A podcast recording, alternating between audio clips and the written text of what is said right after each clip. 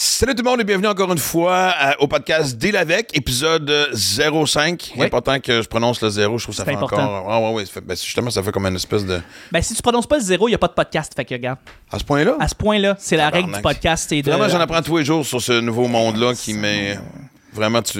OK. ça fait plaisir. J'ai failli faire une gaffe majeure, tu te rends compte? Oui, non, je le sais. Puis, je veux dire, ça aurait probablement créé un bris dans l'Internet en général. Je veux pas être responsable de ça. Et, et voilà. Pas le 24 décembre. Parce qu'on est le 24 décembre aujourd'hui. Yes. Et joyeux Noël tout le monde. Et moi, c'est vraiment mon temps préféré de l'année. Moi, mon sapin est fait euh, depuis euh, la mi-novembre. Euh, en fait, pré- l'intro qu'on fait présentement est, est enregistrée le 29 novembre. On prend d'avance avant de partir en vacances, Chuck et moi. Aujourd'hui, on reçoit Christian Page. Euh, encore une fois aussi, c'était avant notre rencontre. Oui. J'ai l'impression que j'ai j'ai hâte, d'arrêter de le dire, que ça soit notre podcast. Ça s'en vient. Ça à force d'en faire, ça s'en vient tranquillement. Mais euh, là, c'est Charles Deschamps qui a encore été avec toi. Exactement. Et euh, Chris, que c'était fascinant. Puis Christian était vraiment généreux. Il y a des moments hyper touchants d'ailleurs. Euh, parce qu'évidemment, euh, Christian est en rémission du cancer, mais euh, il m'a fait un aveu, qu'évidemment je dirais pas ici, qui m'a jeté à terre, qui nous a tous jetés à terre, incluant lui-même. Et c'est là où j'avais hâte d'avoir euh, Christian comme invité parce que moi, tout ce qui est phénomène paranormaux, je crois aux fantômes. J'ai, des présences dans mon chalet dans Charlevoix qui étaient confirmées par plusieurs personnes différentes. Euh, oui, exact. Je crois à la vie après la mort, ça fait partie de. oui, en fait, ma vie est basée sur. Ma motivation de travailler sur moi-même, c'est de savoir qu'il y a une suite. OK.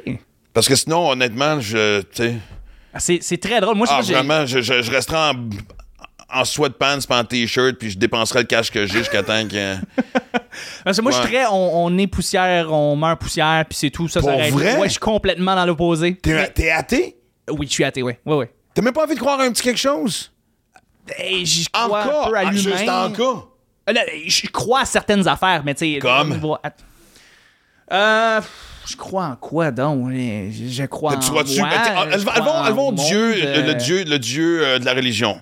Mais une énergie cosmique. Ouais, ouais, mais tu sais, je veux dire, de, de, de, favoriser des énergies vers quelque chose, euh, à force d'y penser, à force d'y réfléchir, à force de, tu sais, un, un vision board, tu- mettons ça, je crois ça, un vision board, je pense Ouais. que, tu sais, mais tu sais, comme, est-ce que c'est croire en une énergie supérieure? Je sais pas, je serais pas prêt à dire ça, tu sais. Non, mais je pense que de toute façon, à la base, c'est une, une- une espèce de, de, de, de bombe qui diffuse l'énergie constamment. Mais c'est une façon, tu sais, la vie, c'est justement, on le voit de plus en plus aujourd'hui, d'apprendre à les contrôler puis être capable de les manifester dans la bonne direction. Et oui, on voit la différence. Moi, je l'ai vu entre quand j'étais hyper négatif dans la vie puis croire en moi puis faire des chants. Oui, ça, c'est clair. oui, tout à fait, tout Mais à fait. clairement, moi, je trouve, mais moi, j'ai eu des, des sessions d'hypnose.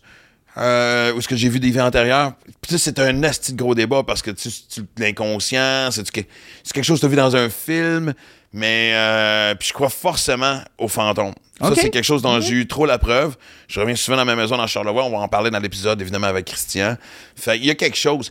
Puis, je, je sais pas, je, je, je- et peut-être que je suis carrément dans le champ. Comme tu dis, on est poussière, on meurt poussière.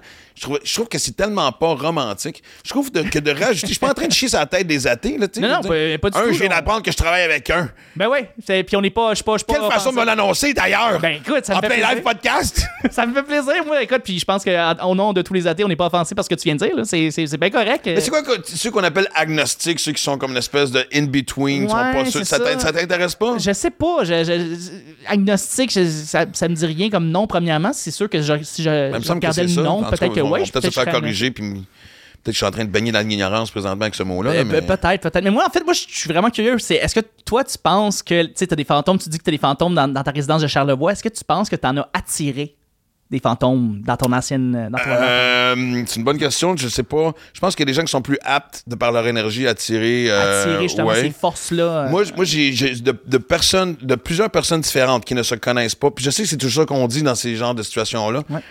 Mais moi, ça a été confirmé par plus, je te dirais au moins quatre personnes qui ont aucun rapport entre eux autres. Que euh, une des parce sont plusieurs, une des présences principales que j'ai dans ma résidence, c'est un homme qui habitait Charlevoix, qui a eu un accident de char, qui a élu résidence chez nous, euh, qui adore le coin, semble triper euh, sur moi. Je suis pas sûr qu'il me connaît en tant qu'humoriste, mais d'énergie. Puis plusieurs fois, on m'a dit que pas sa mission, mais tu sais, c'est genre, c'est un peu le gardien de la maison quand je suis pas là. Mais il est pas tout le temps tout seul. Moi, je le sais, euh, je pense que j'en parle dans le podcast parce qu'on l'a tourné un petit bout, fait que je me souviens pas, mais moi, puis je le sais parce qu'il y a bien du monde qui me disent la chambre en bas à gauche. Puis moi, je la loue, ma maison, l'été. Fait que c'est des gens qui se connaissent pas encore une fois. Là, Ouais. qui attra- Puis ils disent, c'est nous, ben, il y a comme une drôle d'énergie dans la chambre en bas à gauche? Ma cousine, qui, elle, les voit, refuse d'aller en bas. Quand elle vient coucher euh, à la maison. Oui, oui. Voyons. Oui, oui. C'est-tu quoi, Chris, va te prêter mon chalet, tu iras tout seul, tu me diras. je Non, mais vais y je- aller avec plaisir. Je vais voir si à la chambre en bas à gauche y a des forces. dû pas te le de dire ou euh, amène-toi de la sauge. Mais tu sais, c'est jamais, tu sais, j'ai jamais vu comme des objets volés. Je me suis jamais senti menacé. J'ai mon chum, le, le- le fantôme qui est décédé euh, tristement dans un accident de char qui, qui, qui le protège. Mais Joe part, il y a une affaire que j'oublierai pas. Un moment donné, j'étais là avec mon ancienne blonde. À Noël passé, d'ailleurs. Et euh, Aura couche évidemment toujours dans la chambre avec, euh, avec moi, euh, sur le lit, dans le lit, peu importe. Et là, t'es couché à terre, puis là, un moment donné, je, je me suis on dormait, puis j'entends juste Aura grogner en regardant dans le corridor, chose qu'elle ne fait jamais. Il n'y avait pas d'animaux à l'extérieur, tu sais, parce que des fois, il y a des loups dans mon coin, t'es entends, tu sais. Ouais. Euh, tu sais, il y avait y a personne qui a cogné à la porte. On, à- je sais pas, mais je pense qu'il était 3 heures du matin. Et elle s'est mise à grogner en regardant dans le corridor. Tu sais, l'animal, tu sais, des fois, euh, qui a peur ou. L'espèce de. Tu sais, le petit. Oui, oui, le, le petit strident. Elle a fait ça. Regarde, tu vois sa face, ça me le confirme. Oui.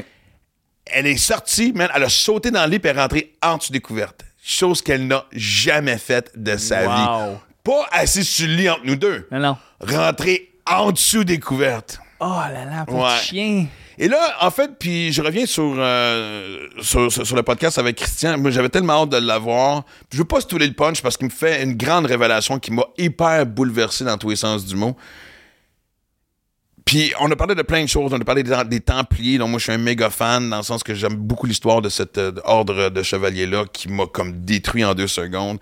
On a parlé évidemment de tout ce qui est. euh, on dit plus UFO, là, maintenant, c'est quoi, là? C'est. euh, Euh, je sais pas, un objet volant non, non, non, non, identifié, mais ouais, non? non, mais c'est euh, c'est plus des ovnis, c'est des. Ah non, il y a un nouveau mot. OK. Anyway, bon, peu importe. Extraterrestre, tout ce qui est ces choses-là, puis ces théories là-dessus. Asti m'a confronté. Christian Page, bravo, bien joué. Et d'ailleurs, c'est du quoi, je me donne, puis je te jure, depuis ce temps-là, puis il- tu sais, ça a vraiment cliqué entre nous autres. C'est une des rares fois où je parle pas beaucoup, ce qui est quand même rare dans la vie avec ma grand gueule. et, euh, et tu sais, la connexion était géniale, puis Christian m'a dit, garde, tu me rappelles quand tu veux. Et Christian, je te le dis, là, je vais choisir certains sujets précis. Je vais faire mes recherches à un niveau de doctorat pour être sûr d'être capable de revenir. Puis je veux redéfendre les Templiers. Ça, ça a été euh, bien tough. Mais euh, cool, écoute, on a parlé de tout ce qui est... En tout cas, regarde, sérieusement, vous allez trouver ça hyper intéressant et quel personnage surtout attachant.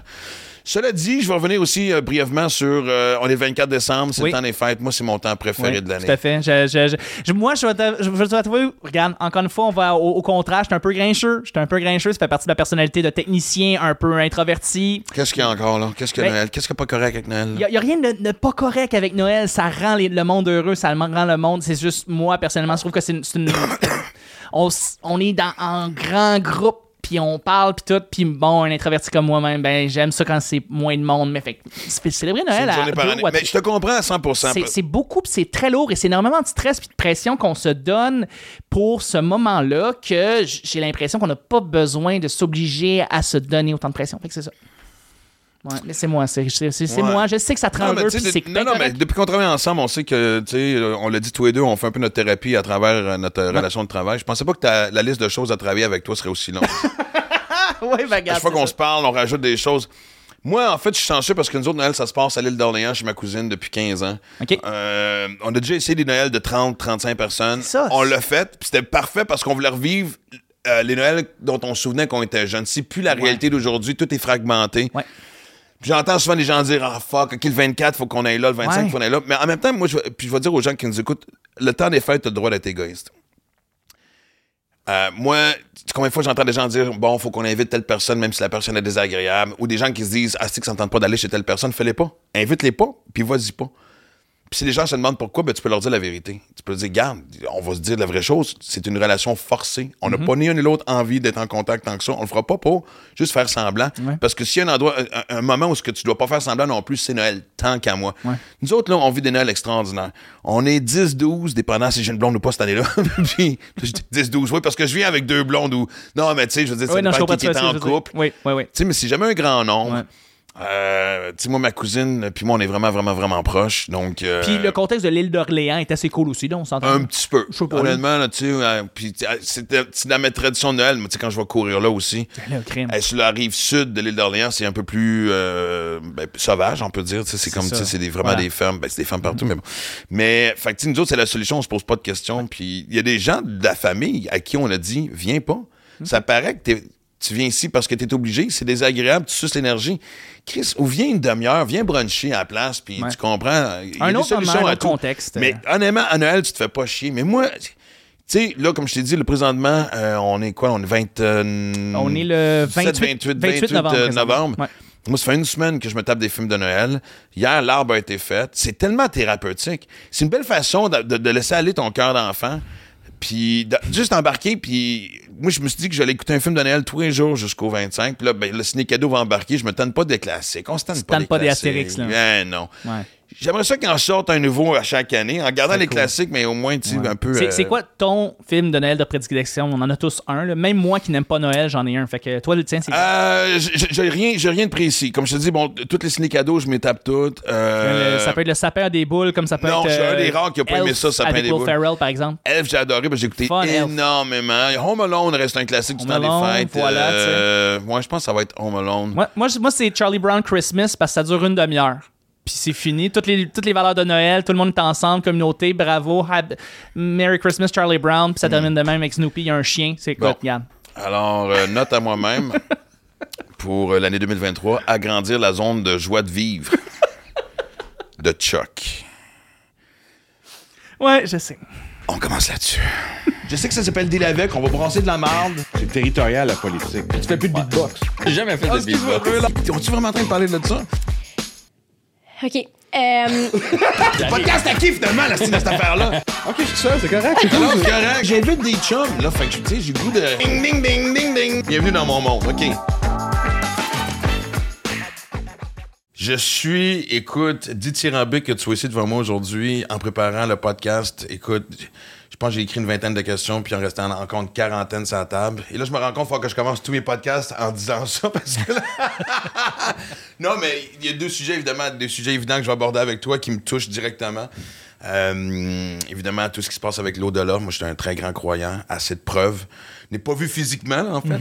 Pas entendu de voix, heureusement, parce que je suis parti en courant en tabarnak. Mais, euh, puis évidemment, tout ce qui est phénomène euh, extraterrestre et tout. Mais je voulais commencer parce que, bon, euh, récemment, tu as eu des bonnes nouvelles. Oui. Euh, rémission de cancer, ce Voilà, qui c'est n'est pas la moindre des choses. Non, c'est pas comme tu dis. D'abord, merci de m'avoir invité Ah, à, à ton gars, podcast. c'est- moi qui te remercie. oui, effectivement, j'ai été diagnostiqué en novembre 2020 pour un cancer du côlon.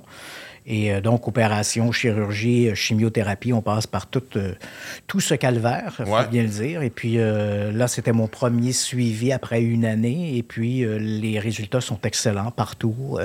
Alors, je peux je peux annoncer que oui, je suis en rémission de mon cancer et ça, c'est une excellente nouvelle. C'est tout- ouais, je peux- Parce qu'en fait, je pense que le plus difficile dans ces épreuves-là, évidemment, c'est toute la douleur physique, mais c'est surtout ce qui se passe entre les deux oreilles. C'est là qu'il faut que. Ouais, t'as tout à fait raison. que la guerre se passe ici. Oui, tu as tout à fait raison. C'est-à-dire que euh, sur le plan physique, au-delà de la chirurgie et tout ça, là, et la chimiothérapie, on- là, tu as l'impression que tu te fais passer sur le corps deux, trois fois par Eh le même boy, camion. Là, ça, c'est épouvantable, la chimiothérapie.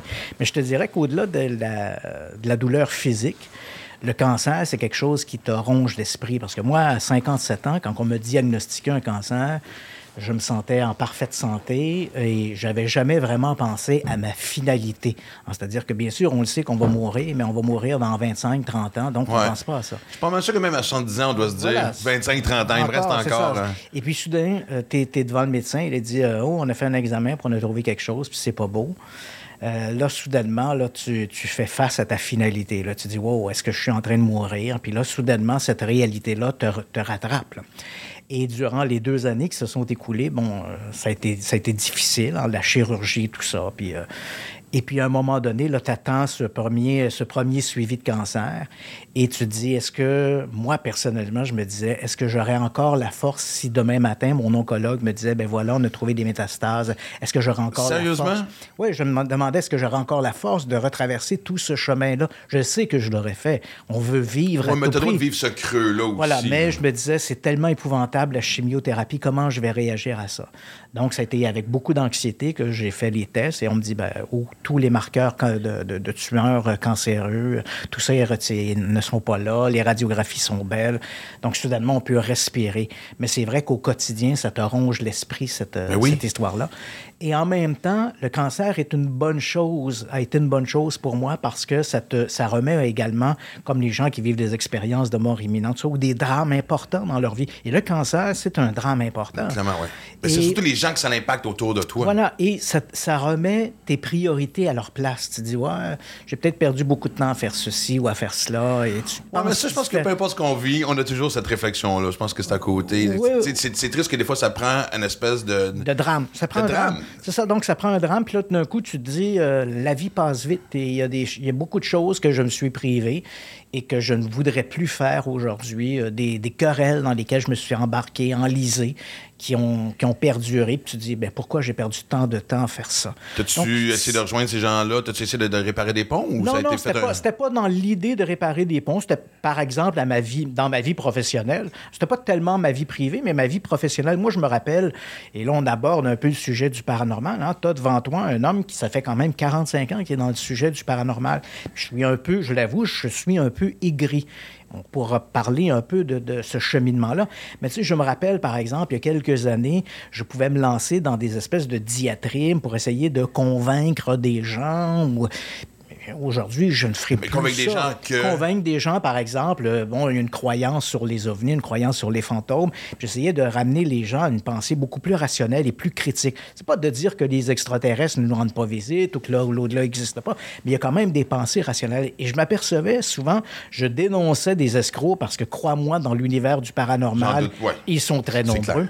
Donc, j'essayais de- de faire comprendre à des gens qu'ils avaient peut-être été victimes d'une escroquerie. Et au lieu d'en vouloir aux gens qui les avaient arnaqués, ils m'en voulaient à moi pour les avoir éclairés sur ce sujet-là.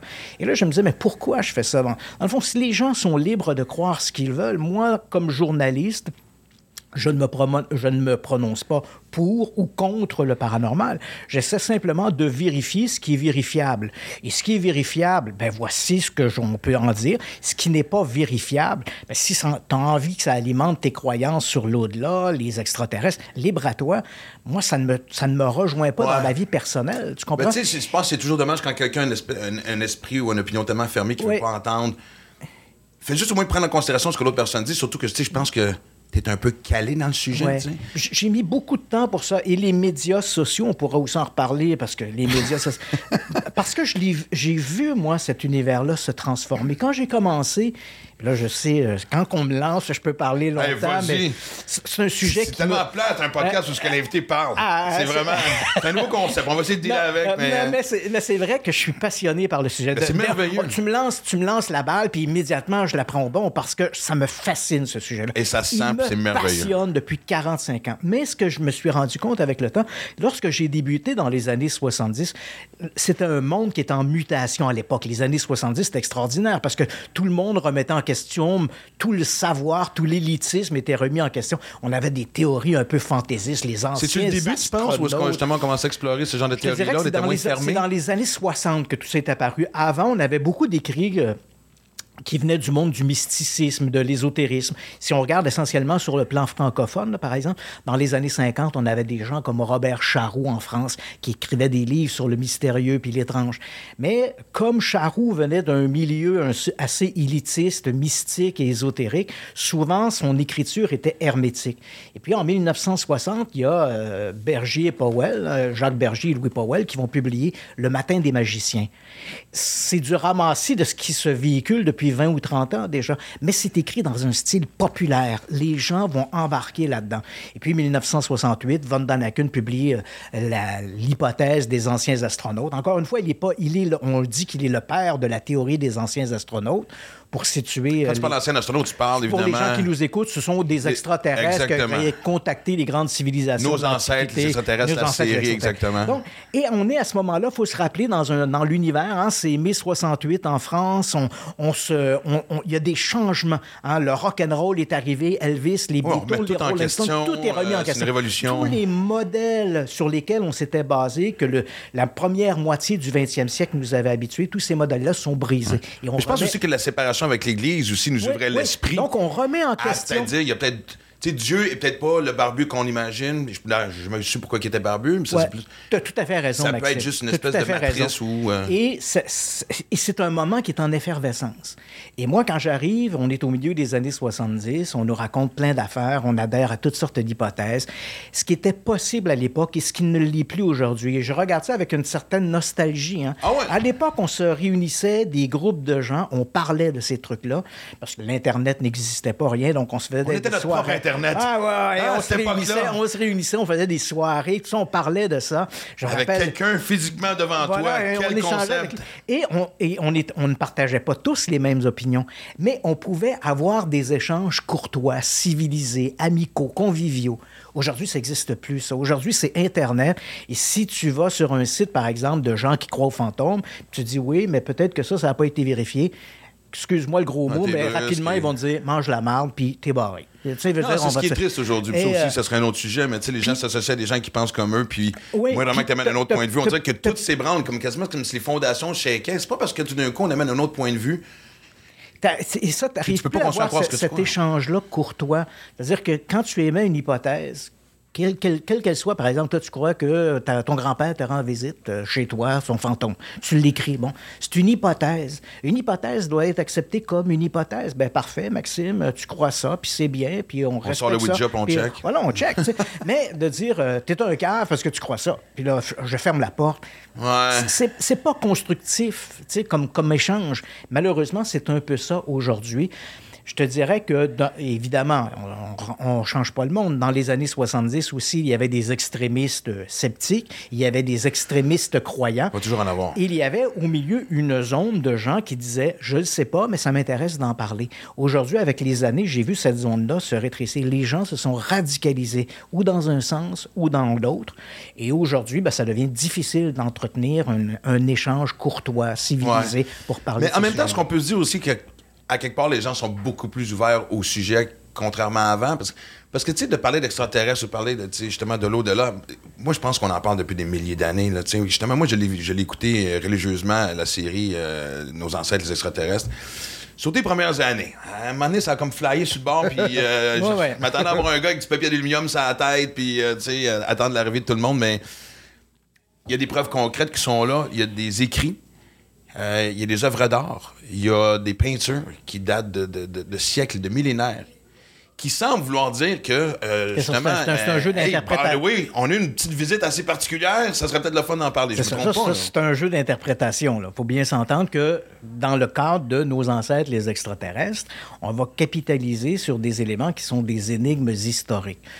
Et à partir de là, donc dans ces pages oubliées de l'histoire, on peut faire dire à peu près n'importe quoi, mais ce sont des hypothèses qu'on nous propose les unes. C'est de l'interprétation. qu'on- Il faut quand même se rappeler, Maxime, que dans le cas des grandes énigmes de l'histoire qui nous sont présentées dans le cadre de nos ancêtres, les extraterrestres, tu comprendras que si tu t'adresses à des archéologues ou tu t'adresses à des historiens, ils ont une toute autre interprétation de ces fresques, de ces sculptures, de ces éléments. Donc, c'est à toi de choisir, à- comme ce sont des pages vides de l'histoire, ce sont des hypothèses qu'on nous présente. C'est à toi de choisir celle qui Ouais. te correspond. Non, Mais c'est drôle que... ce monde-là reste quand même, comme tu dis, parce que moi, je me, je me souviens même de participer à, à l'émission de, de- de Sébastien euh, Diaz, on va se le dire. Et il y avait une physicienne, si je ne me trompe pas, euh, qui travaille avec la NASA, une Québécoise. Et évidemment, la question est toujours posée. Euh, évidemment, il y a d'autres choses dans l'univers.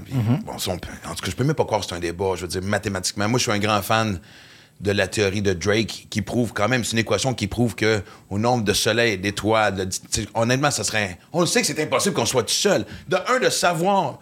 Moi, quand on me dit qu'on est tout seul, pour ceux qui pensent qu'on est tout seul, un, du coup, je me sens tellement isolé dans cette grande immensité noire et infinie.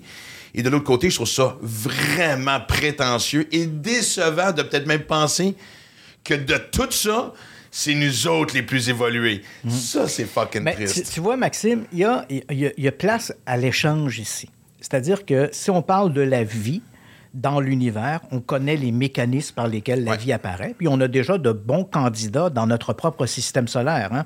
Euh, Moi, je me rappelle, puis ça fait pas beaucoup long, ça fait pas très longtemps de ça. Moi, je me rappelle à l'école, j'ai quand même 59 ans, là, mais je me rappelle à 53, l'école. on n'est pas si loin. à- moi, à l'école, moi, on- quand, quand j'allais au primaire, il y avait neuf planètes dans le système solaire. hein. Ouais. Pluton a été rétrogradé depuis, là, mais Pluton était là. C'était nos neuf planètes. Et on ignorait, là, on- les gens ne se rendent pas compte, la, la nouvelle génération ne se rend pas compte qu'il y a à peine 40 ans, on ignorait s'il y avait d'autres planètes dans le système solaire. On ne le savait pas. À ce point-là? Ah ouais, on c'est voit- si récent que ça? Oui, on voyait qu'il y avait des soleils. Ça, on, voit- on savait que tous les, toutes les étoiles étaient Eh oui. des soleils.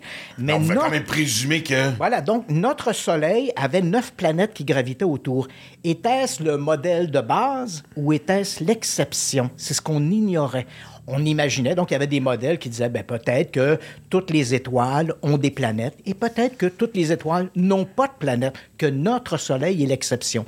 Et puis il a fallu éventuellement... Mais mathématiquement, comme je le dis, Mais- lorsqu'on parle de milliards et de milliards mais, de... Mais on de- a besoin, tu comprends, en astrophysique, la pensée est une chose, la, la démontrer est autre chose. Et éventuellement, il a fallu attendre le- la fin des années 70 pour que di- différents éléments, on n'a pas observé des exoplanètes, hein, ça fait à peu près 30 ans qu'on on observe Ouais. des exoplanètes. Moi, ça m'excite à chaque fois 90. qu'il en trouve une. Mais entre, je te dirais, la fin des années, le milieu des années 70 et des années 90, avant qu'on observe directement une exoplanète, on avait quand même des bonnes idées qu'il devait y avoir des planètes, parce que quand on observait la luminosité de certaines étoiles, on remarquait que la luminosité diminuait. Donc, selon- d'autres planètes donc, passaient devant. Des planètes passaient devant. Donc, on a spéculé qu'il devait y avoir d'autres planètes.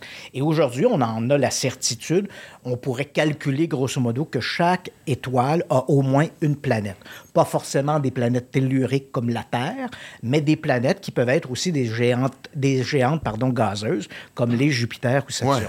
Donc ça, on est assez d'accord avec ça. On sait également que les mécanismes que les- qui permettent à la vie d'apparaître, ils sont, ils sont simples et on a des conditions qui favorisent l'apparition de la vie, même dans notre propre système Ben, solaire. écoute, je pense que Mars en est la preuve. Là, je veux dire, je pense qu'à l'époque, le Soleil était moins chaud, ce Voilà. qui donnait que faisait que même Et- Mars, et- par rapport à sa proximité, était propice à la Ouais, vie. et Mars avait une atmosphère beaucoup plus dense à l'époque. Aujourd'hui, si on parle en 2022, on a des lunes de Jupiter ou des lunes de Saturne, par exemple Encelade, qui est une des lunes de Saturne, qui est très propice à la vie. hein. On sait qu'elle est couverte de glace, mais il y a des, il y a des, des fentes dans la glace et il y a des geysers d'eau chaude qui remontent à une la vie surface. bactérienne. Donc, on peut imaginer qu'une vie. Donc, la vie dans l'univers, elle existe certainement. Le point sur lequel personne ne peut arriver avec une certitude, donc on reste dans l'univers de l'hypothèse, c'est l'intelligence. Quels sont les mécanismes qui font que la vie intelligente est apparue sur Terre? Est-ce un accident de parcours ou est-ce un processus naturel dans l'évolution de la vie? Hey, on peut-tu romancer ça puis peut-être dire que, dans toutes les hypothèses, parce que moi, je me disais, clairement, Et- on est et- visité depuis très longtemps. Donc- et heureusement, on n'a pas du monde hostile parce que, encore aujourd'hui, on aurait de la misère à se défendre. on va, on va s'éloigner du film Independence Day puis euh, Will Smith, quoique Ouais. j'imagine Will Smith, ça crée une claque sur la gueule extraterrestre. là. Mais bon, fallait fasse. Mais, non, mais sérieusement, je pense que, heureusement, et moi, j'ai toujours vu la, la Terre un peu comme une expérience. Je me souviens d'avoir lu un article qui disait qu'à une certaine époque, euh, l'humain comme tel, bipède, je sais pas si c'était à l'époque des Cro-Magnons ou un petit peu avant, ou- mais on était réduit à un nombre. En fait, je- même, je pense qu'on était même devenu Homo sapiens sapiens, puis on était comme à un nombre ridicule de même pas une dizaine de milliers sur la planète. Et qu'est-ce qui a fait qu'on a pu réussir à sauver l'espèce et retrouver ça? Quand est arrivé la- ce qu'on a appelé la cinquième extinction, l'humanité au complète se résumait à quelques centaines de milliers d'individus sur la surface de la planète au complet. Donc, à ce moment-là, tu dis euh, les chances que l'humanité... Mais à ce moment-là, l'homme était déjà intelligent, donc il a trouvé le moyen de s'adapter à cet environnement hostile. Mais tout ça pour dire, on peut, on peut en débattre, mais tout ça pour dire qu'on est dans la voie de l'hypothèse. Ouais. Et cette hypothèse-là doit être acceptée et respectée. C'est-à-dire que si toi, tu me dis, je crois que la vie intelligente pullule dans l'univers, c'est parfait. C'est- une hypothèse Ben, je peux qui, je- est acceptable. Moi, Il y en a moins intelligents que nous autres, puis clairement, par la force des choses, je pense qu'il y en a qui sont plus intelligents. Tu comprends-tu? je Ouais, pense pas que c'est un classement mondial comme. Il y a, y a- y a des questions auxquelles on peut réfléchir. hein. C'est ça qu'on on dirait qu'on a oublié, c'est l'idée de s'asseoir et de réfléchir. Un des, un des grands paradoxes de cette idée-là que la vie pullule dans l'univers, la vie intelligente, c'est ce qu'on appelle le paradoxe de Fermi. Si des êtres intelligents existent dans l'univers, beaucoup plus intelligents que Tu nous... dis si, par exemple, tu y crois. Oh, hein? Ben, c'est une hypothèse. hein? Euh, Mathématiquement, on peut, on- elle, elle tient la route. Si des êtres plus intelligents existent dans l'univers, le grand paradoxe de Fermi, hein, Fermi est un tra- il travaillait dans les années 50 à Los au laboratoire de Los Alamos. On avait un groupe de physiciens entre eux, et c'était l'époque des soucoupes volantes. hein, c'était très Roswell. populaire. Hein? Ouais, mais même on est un peu, un peu après Roswell. Puis Roswell, il faut se rappeler, c'est 24 heures en 1947 et après ça, on l'oublie. Donc à l'époque, on n'en parlait pas. On parlait des Ouais, soucoupes volantes. Hein? On sait pourquoi qu'on l'a oublié, on l'a enterré, en Ben, fait. ouais, bref, c'est réapparu dans les années 70. Ouais, ouais. Mais si je regarde sur le plan historique, là, donc dans les années 50, Roswell n'existe pas, fait pas partie du tableau, mais les soucoupes volantes, on en parle tous les jours dans la presse. Et l'hypothèse extraterrestre est évoquée avec les soucoupes volantes. Et à un moment donné, lorsqu'une discussion entre plusieurs physiciens, astrophysiciens, Fermi dit, mais si des extraterrestres plus intelligents existent dans l'univers, depuis longtemps, hein, parce que depuis que l'univers existe, l'univers a grosso modo 14 milliards et demi d'années, la Terre a à peu près 4 milliards, Ouais. grosso modo. Donc, il y a des Grosso civilisations modo. qui sont beaucoup c'est un chiffre de même, on peut dire grosso modo. Grosso modo. Donc, il y a souvent des civilisations qui nous ont précédés de centaines de millions, voire de milliards d'années, 2, 3 Ouais. milliards d'années. Alors, pourquoi ces gens-là ne sont-ils pas ici? C'est toujours la grande question. C'est la question. C'est le moi- paradoxe de Fermi. Donc, si on, la, on, la, on s'arrête à cette question-là, il y a plusieurs raisons. Peut-être. Toutes les hypothèses, sont, toutes les réponses sont bonnes. hein, c'est ça, c'est, tu coches, toutes les réponses sont bonnes. C'est, ben, peut-être que la civilisation humaine, en ce moment, là, on est la civilisation la plus évoluée de l'univers. Il y en a peut-être. Est-ce que je peux eu répéter ma déception si c'est vrai? Ouais, Est-ce que je peux la souligner? Ah, ouais. Il y en a peut-être eu des civilisations plus avancées que les nôtres. Elles ont disparu. Il y en aura peut-être qui vont nous succéder. Mais pour l'instant, en 2022, la civilisation humaine est la civilisation la plus évoluée du cosmos. C'est une hypothèse. La deuxième hypothèse, c'est que pour une raison X ou Y, il y a quelque chose qu'on ne comprend pas, mais qui nous interdit de voyager d'une galaxie à une autre C'est une question de physique. soit, soit par la physique, les distances sont énormes, soit pour des raisons écono- économiques. Peut-être qu'une civilisation qui atteint un tel niveau de développement technologique doit faire face à de tels problèmes prix du sociologiques. gaz. et C'est le prix du prix du gaz. gaz ailleurs. La préoccupation devient davantage communautaire. On va Ouais, mais je pense exploiter que les importe planètes. l'espèce que tu es, cette curiosité-là doit être intergalactique. Qu'est-ce qu'il y a au loin? Oui. Je veux aller Mais voir. est-ce qu'il y a d'autres préoccupations qui vont éventuellement mettre cette préoccupation-là entre deux chaises? On le sait pas. Et c'est justement ça qui est fascinant, c'est de s'asseoir, d'en discuter. Ceux qui ne partagent pas notre opinion, c'est pas de lui dire va chier, ça, ça donne rien. C'est de s'asseoir, en discuter. Puis toutes ces hypothèses-là sont sur la table et elles, sont, elles, elles tiennent la route et elles méritent d'être défendues et d'être débattues. Mais là, c'est parce que je pense qu'au nombre de documents. Puis tu sais, c'est pas tout le temps des, des, des crinqués non plus qui ont abordé le sujet. Si on parle de. de, de- C'était Truman qui en avait parlé, qui avait abordé que ça devait devenir une priorité d'étudier le phénomène extraterrestre. C'est, c'est- il me semble que c'est un des présidents pas, longtemps après la guerre. Euh, tu je pense que chaque président américain, une fois, je pense que la première journée qui est dans, dans- à la Maison-Blanche, rouvre le fameux livre à laquelle ils ont accès pour avoir, je veux dire. S'il existe, bon, Bon, s'il existe. en même temps, comme je l'ai dit, je- tout, de, tout ce que j'ai regardé, de, tout ce- bon, évidemment, on parle justement de, de- de- de nos Mm. Parce ancêtres que- extraterrestres et tout. On les a peut-être pas vus physiquement débarquer dans la rue, voir si c'est des bonhommes gris, ça, ils ressemblent-tu à E.T., si tu des grands monstres, on ne sait pas. Mais ils sont là. C'est-à-dire qu'ils sont là, et là, là, on entre encore une fois dans un, sujet qui est extrêmement intéressant de débattre. Mais il faut respecter l'opinion des autres et dire qu'est-ce qui est Non, faut leur vérifiable. dire qu'ils se trompent. Euh, vous- Gentiment. qu'est- qu'est-ce qui est vérifiable et qu'est-ce qui l'est pas. Par exemple, tu as tout à fait raison. Les présidents américains, principalement là, à l'époque, dans les années 50, là, c'était le, le président euh, Dwight Eisenhower qui était au Eisenhower. pouvoir. Et Eisenhower a trouvé ça important de savoir ce qu'étaient les ovnis. Mais en même temps, il faut le remettre dans un contexte historique. À l'époque, c'est la guerre froide avec les Soviétiques. Et les premières apparitions d'ovnis aux États-Unis, fin 1940, bon, en fait, au milieu de 1947, mais on va commencer à se préoccuper fin 1947. hein. les Américains, sous le, à ce moment-là, c'est le président Truman qui est là, va mettre de l'avant une première commission d'enquête sur les ovnis qui va s'appeler le projet SIGN. Pendant, Oui. 20 pendant 22 ans, le gouvernement américain va garder un œil sur la question des ovnis. C'est toujours le même projet. On change le nom, mais c'est c'est toujours à peu près le même projet. Le projet projet Sign va devenir le projet Grudge. Il va devenir ensuite le projet Blue Book jusqu'en 1969, en décembre 69. Les conclusions sont publiées début 1970. Donc, pendant 22 Là, il y a un ans... documentaire très intéressant sur Netflix à propos du Blue Book. Ouais. Donc, de, de cette période, on a même fait une série euh, de fiction un peu sur le projet Blue Book qui est assez, qui est assez intéressante. Donc, pendant 22 ans, à peu près sans arrêt, on s'est intéressé à la question des ovnis. Mais il faut se rappeler que lorsque le phénomène apparaît en 1947, les gens ne voient pas des soucoupes volantes, ils voient des boomerangs volants. En fait, la soucoupe volante vient d'une erreur d'un journaliste. Puis là, euh, Tu parles de vraiment la forme Ouais, circulaire ouais, quand parce de qu'au volante, là. départ, la première observation, là, même si tu as mentionné tantôt Roswell, Roswell, on entendre parler que dans les années 70. En 47, ça fait pendant 24 heures, Ouais, ouais. après ça, c'est- mis de côté. C'est un ballon, un, un ballon de mé- météorologique, un truc, une Un expérience ballon, le ballon. Mogul, le ballon, un, Ouais, ouais. projet secret de l'armée américaine. Mais, Piloté par trois hommes gris, dont un a survécu quelques mois après. mais dans le cas des ovnis, la première observation, disons, de l'ère contemporaine des soucoupes volantes, hein, c'est un pilote qui dit observer neuf objets au-dessus du mont Réunion, est le 24 juin 1947. Il dit voir observer neuf objets en forme de boomerang qui se déplacent très rapidement au-dessus du mont Rainier. Et lorsqu'il se pose, hein, c'est un vendredi après-midi, il s'en va au bureau du FBI. Le bureau du FBI fermé à 4 heures. Bon, envahissons les États-Unis les week-ends. Parce que lui, les à ce moment-là, il faut bien comprendre, dans, dans le contexte, les, les extraterrestres, tout ça, ça n'existe pas. Lui voit ça. C'est un pilote. Il est, il est curieux. Il avait calculé par triangulation. C'est un pilote, donc il sait faire des mesures aériennes. Ouais, ouais. hein. Donc, il Et sait où se trouve son avion. Il voit les objets. Ils sont au-dessus du mont Rainier. Il voit au loin le mont Adams. On est dans la chaîne des cascades, hein, dans, le, dans le nord de la, dans, dans l'État de Washington.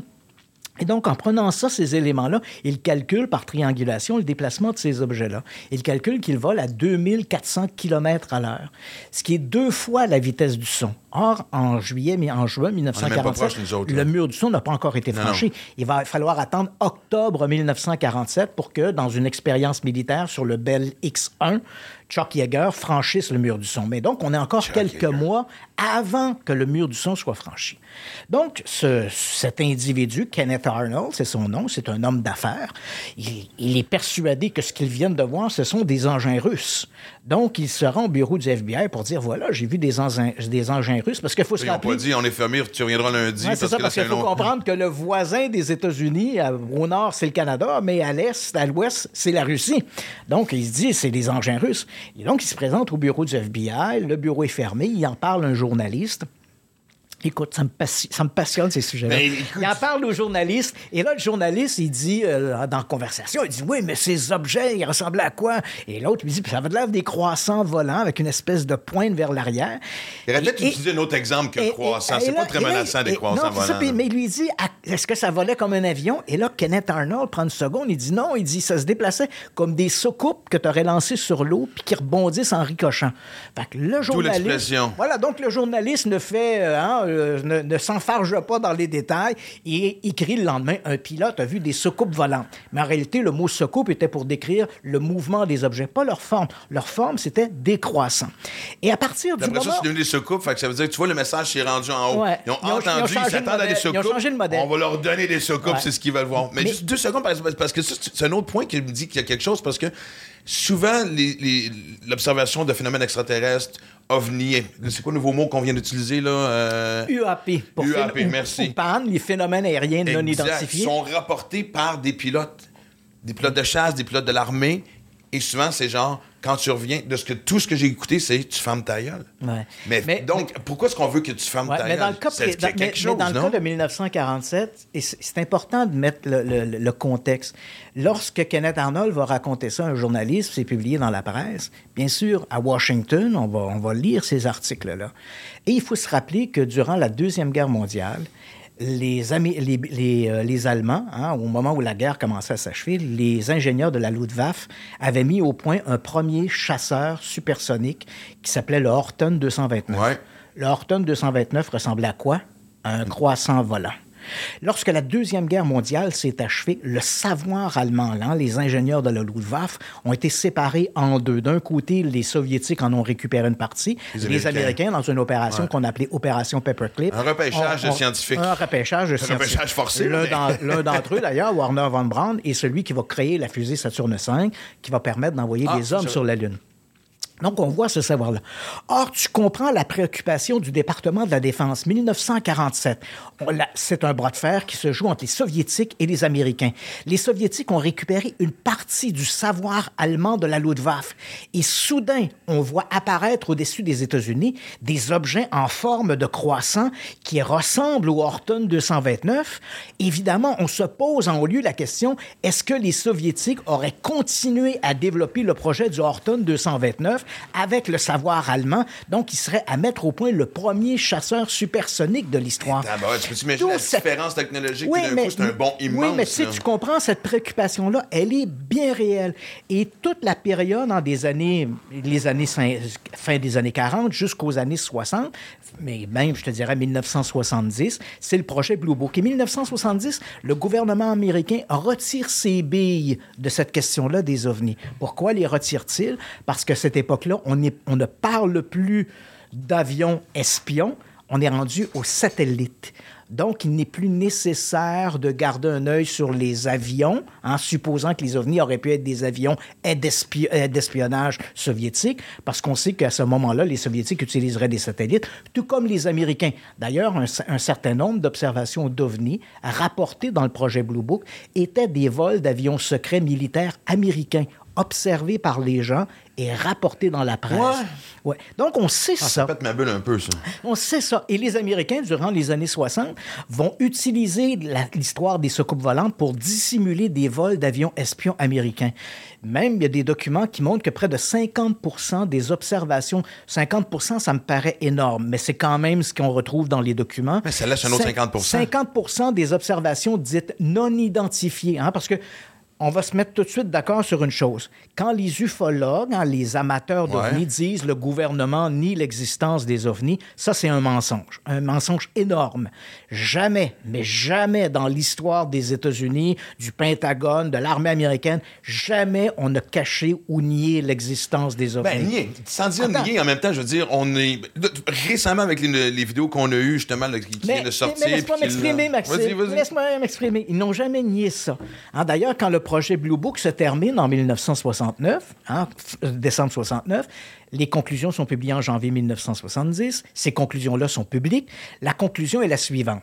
On a enquêté, hein, c'est- noir sur blanc, là, on a enquêté sur 12 618 observations d'OVNI depuis la fin des années 40. De ce nombre-là, 701 demeurent non identifiées. Donc, il y a une admission, là, noir Ouais. sur blanc. 701 demeurent non identifiées, on n'a pas d'explication. C'est la conclusion suivante qui fait mal aux amateurs d'ovnis. Nier les ovnis et nier les extraterrestres, c'est pas du tout la même chose. L'armée dit on a 701 cas non identifiés. Toutefois, rien ne nous permet de croire que de ce nombre de non identifiés, nous soyons en présence de visiteurs extraterrestres. Elle est là la différence. Donc, ce n'est pas, on ne nie pas l'existence des ovnis, mais l'armée met de côté l'hypothèse extraterrestre. Il y, a un, monde entre les deux. Et là, les ufologues ont tendance à faire des raccourcis. Maintenant, si toi, tu veux croire que de ce nombre, le 701 non identifié, il y en a 50 à peu près encore une fois, j'insiste, Ouais, ça me paraît un peu gros, que 50 étaient des avions espions américains dont on a voulu dissimuler les vols d'essai, comme le SR-71 Blackbird ou l'avion U-2. Alors, L'avion U-2, il faut le savoir, il est en service depuis 1954 et les Américains l'ont découvert en 1960 quand les Soviétiques, au-dessus d'Ekaterinbourg, ont descendu, vers Gloucester à l'époque, ont descendu un U-2 qui était piloté par Francis Gary Power. Donc, le lendemain matin, les Américains disent Oh, tabarnouche, depuis six ans, on a des avions espions qui espionnent les Soviétiques, on le savait pas. Il a fallu qu'on en abattre un pour que les Américains l'apprennent. Mais ça veut dire qu'à travers le gouvernement, il y aurait encore. Ça, on- je pense qu'on sait aussi. On parle CIA, FBI, mais il doit y avoir un autre département. Je suis pas en train de tomber dans la théorie des Men in Black. Pas loin. Mais tu comprends ce que je veux dire? Il y a certainement un domaine secret à laquelle on n'a pas eu encore Sûre- accès. Sûrement. Mais tout ça pour dire que oui, c'est vrai qu'il y avait des avions espions. Oui, c'est vrai qu'il y avait une guerre froide. Oui, c'est vrai qu'il y avait toutes sortes de choses qu'on faisait. Des affaires bizarres, hein, dans les années 60 ou 70. Les, le CIA et d'autres services, la NSA, le, le- la DIA, la Defense Intelligence Agency, ont fait des recherches sur la parapsychologie, des armes psychotroniques. Ils ont même mis, ils ont même mis sur pied une unité de voyants extra-lucides pour faire de la voyance à distance. Écoute, c'était fou! C'était fou tout ce qu'on pouvait aussi- imaginer. C'était extraordinaire. Mais qu'est-ce qu'on fait de tout aussi, tu sais, quand on parle des enlèvements qui ont eu lieu, des médecins qui ont reconnu qu'ils n'étaient pas capables d'identifier ce qui avait été injecté dans le corps de certains humains? Quel médecin?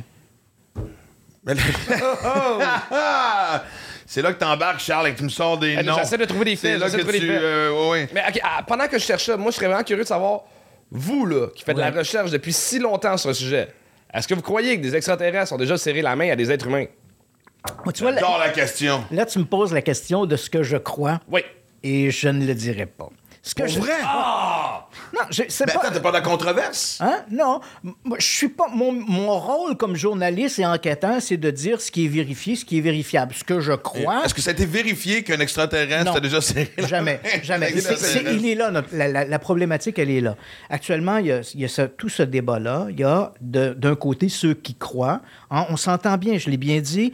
Il y a une reconnaissance officielle du phénomène des ovnis. On a beau changer le Et nom. de plus en plus. Et on a beau changer le nom, hein, le département de la Défense ouais. n'utilise plus OVNI, qui était très stigmatisé. Maintenant, on parle de phénomène aérien non identifié. Il y a une reconnaissance du phénomène des objets volants non identifiés. Maintenant, il y a un débat. Est-ce que ces phénomènes aériens trouvent ou trouveraient éventuellement une explication rationnelle, soit par l'utilisation d'engins militaires par des forces étrangères, chinoises, coréennes, peu importe? Mais si c'était le, le cas avec tout ce qui se passe présentement, quand on essaie d'avoir, on a trois puissances mondiales, américaines, chinoises et russes, qui essayent de prendre le contrôle de tout. Si tu as accès à ce genre, sans même t'en servir, moi je dis, si j'avais accès à ce genre de, de, de, de Technologie. bolide techno- ouais, de, la technologie, tu fais genre, hey, regarde la grand en face, là, on va te faire une démonstration de ce que j'ai. Fait que Ouais. on se calme. Sauf Fait justement. que si on avait le contrôle là-dessus, Ouais. on s'en servirait, non? Sauf que Maxime. C'est très faut- humain de se Ouais, servir de ça. C'est vrai. Mais sauf, encore une fois, Maxime, il faut regarder quelle est cette technologie. C'est-à-dire que. Là, je vais te donner euh, mon opinion. Hein? Là, je- là, j'y vais, j'y vais.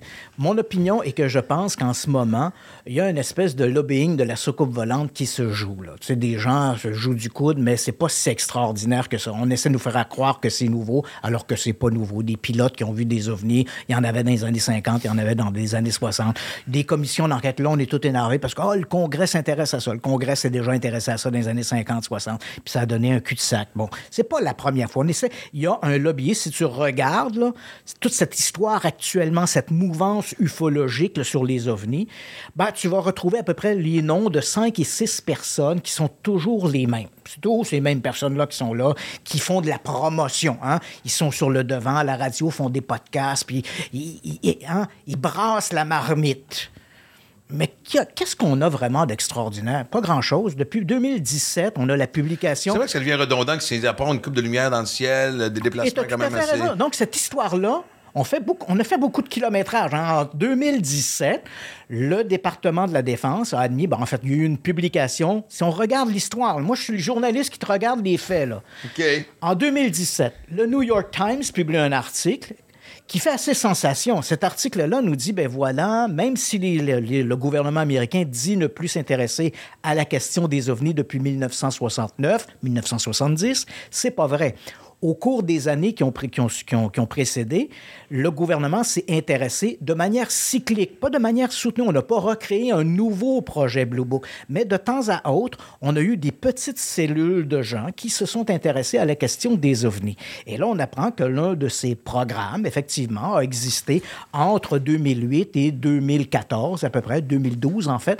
Il a, existé, euh, il s'appelait LATIP, hein, euh, phénomène d'identification des menaces aérospatiales. Ah avec Bon, des acronymes ici, là, c'est des clair. acronymes. Et donc, on, on dit, ben voilà, ce programme-là existait.